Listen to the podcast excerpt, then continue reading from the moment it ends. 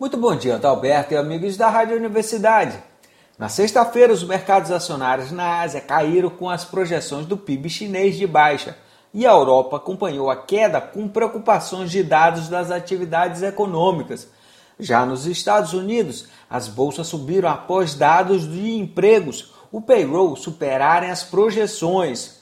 As ações das petrolíferas renovaram as altas, depois que a OPEP mais aliados mantiveram a atual produção de petróleo até abril.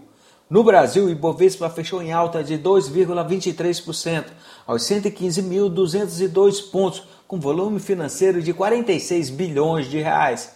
Na semana, o ganho foi de 4,69%, incentivada pelas bolsas americanas e a aprovação da PEC emergencial em segundo turno no Senado, que nesta semana deverá ser revalidada pela Câmara dos Deputados. E no sábado saiu a aprovação pelo Senado americano do pacote fiscal de 1,9 trilhão de dólares, deixando o cenário mais otimista para esta segunda-feira, podendo influenciar nas bolsas mundiais. O barril de petróleo já está acima dos 70 dólares, que poderá influenciar no valor das ações da Petrobras. Uma boa semana a todos e até mais!